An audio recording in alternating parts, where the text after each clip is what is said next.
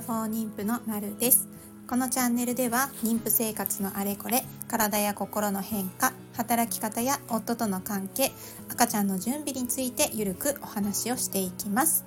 今日のテーマはモンテッソーリについてです。はい引き続きなんですけど前回の放送の時にもモンテッソーリにつをちょっとね本で学んででわあお部屋の作り方をねだいぶ間違えてたななんていう風に思ったっていうお話をしたんですけども今日ね本屋さんに行ってモンテッソーリ教具っていう本をねちょっと買ってきてみました。でねこのモンテッソーリって私別に全然専門家じゃないんですよ。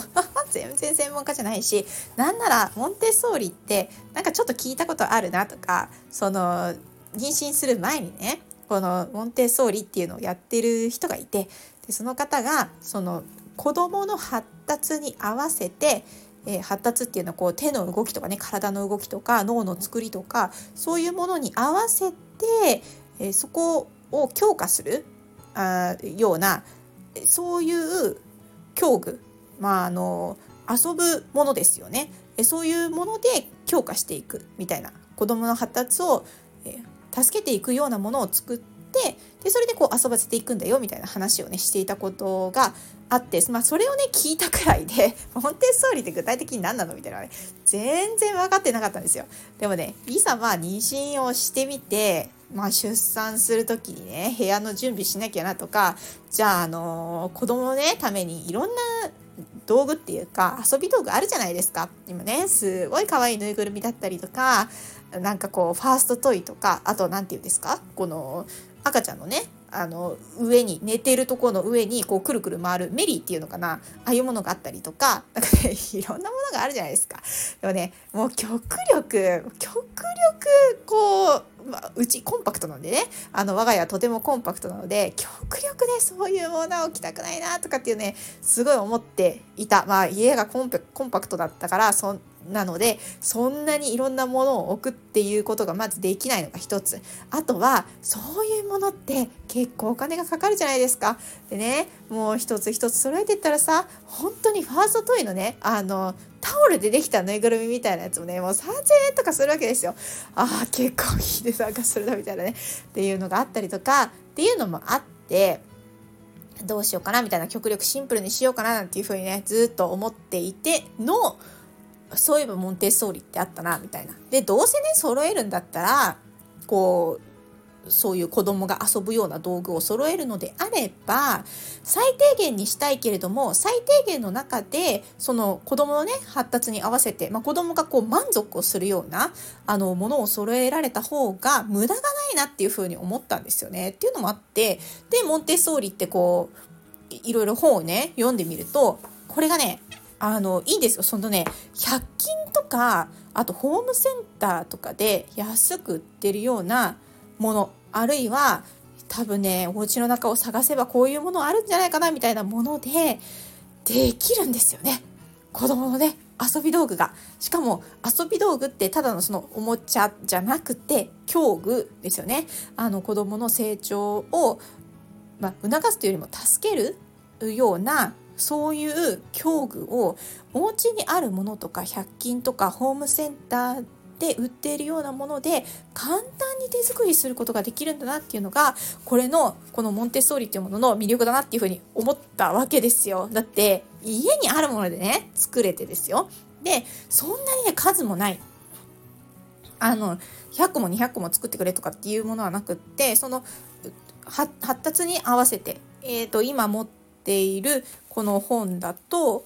えー、4歳くらいまでのものかな。あの遊べるもの。で、えー、教具が100くらいなんだけれどもこれもね全部もう100均とかで揃えられるよなみたいな。こういうものが教具になるの？みたいなねそういうものがいっぱい書かれてるんですよね。なんかほらちょっとね あの棚の中にしまわれているお裁縫道具を引っ張ってくればなんかなるかなとかあとはキッチンにある道具でなんとかなるかなとかあと段ボールとかね。えー、パンチングボードとかそんなの100均でね売ってるよねみたいなもので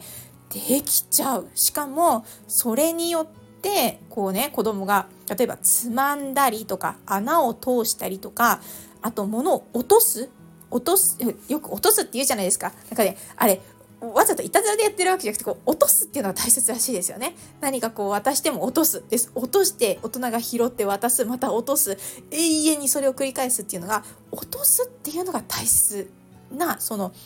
感覚なんだそうですよね。だからやっぱね落とすっていうこともあの必要でちゃんとね落とせるものとかをね作ったりとかするんですよ。でもそれもねあの言ってしまえば貯金箱みたいなやつも全部あれって落とすっていうことじゃないですか。あのすごい原始的なさ なんか瓶でも缶でも何でもいいんですけどその中に小銭を入れるとかっていうとそれを小銭を落としたっていうそういうものになってそこに延々こうねあの小銭を入れ続けたら落とすっていう動作ができるわけですよ。でまた中のものを出してまた入れればずっと落とすっていうことができるからみたいなものを使って子どもの発達に合わせてねあのそういう道具が作れる、まあ、教具が作れるんだよっていうのでそういう本を買ってきてみました。まあこれはねちょっと面白いですよね。しかも作るのにねそんな時間かかんないですよ。あの、本当に休日のね、あの、ちょっと暇だな、みたいな時に、あ、そういや、100均行ってこようって言って、こういうのをね、ちょこちょこって買ってくればね、もうね、1時間もかかんないんじゃないかな。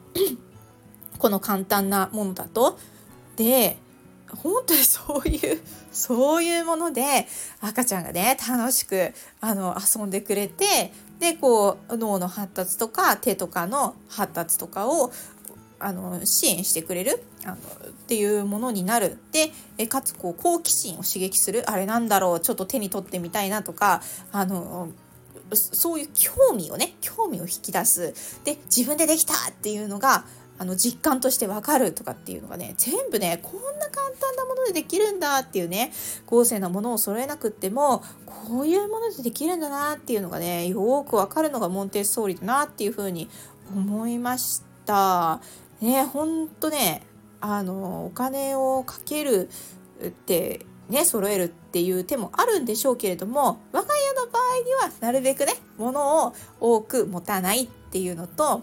えー、でもこう何か遊び道具はないといけないよなっていう時にじゃあせっかく揃えるんだったら子どもの発達に合わせて子どもが満足するそういう遊び道具、えーを用意してあげたらいいよねっていうのでモンテッソーリっていうのをちょっとねあの採用してみようかなっていうふうに思ってます。とはいえねまだほら生まれてもないしさあと3ヶ月くらい生まれてこないわけですよ。だからそれまでにねちょっとあの、まあ、こういうのを眺めながらねへえ面白いなっていうふうにねを眺めながらあのちょっと、まあ、準備できるものはしたいなっていうふうに思ってます。でえその中でね一つだけなんかトッポンチーノっていうものがあってこれもあの薄い座布団みたいなもんなんですけどね。こういうものをずっとこうあ、まあ、気になったら調べていただけるといいと思うんですけどもこれを使ってるとね赤ちゃんがずっとこう自分の匂いとかがついててあの安心して寝られたりとか他の人がこう一緒にトッポンチーノっていう薄い枕に赤ちゃんを寝かせてそれと一緒に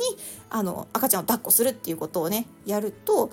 赤ちゃんがこう自分の匂いとかお母さんの匂いがついているその薄い座布団みたいなものの中で安心していられるので他の人が抱っこしても泣かないとかそういうのがあるらしいんですよね。これは新生児の時から使えるみたいなんでちょっとこれだけは手作りしておこうかななんていう風に思っているアイテムがトッポンチーノっていうものです。はいそれ以外にもねなんかすごい面白いねあのー、もうビールとかねそういうのが作れるみたいなんでちょっとこのね手が空いている時に作っておいておこうかななんていうふうに今計画中です。ということで、はい、また引き続きモンテッソーリの話になってしまいましたけれども、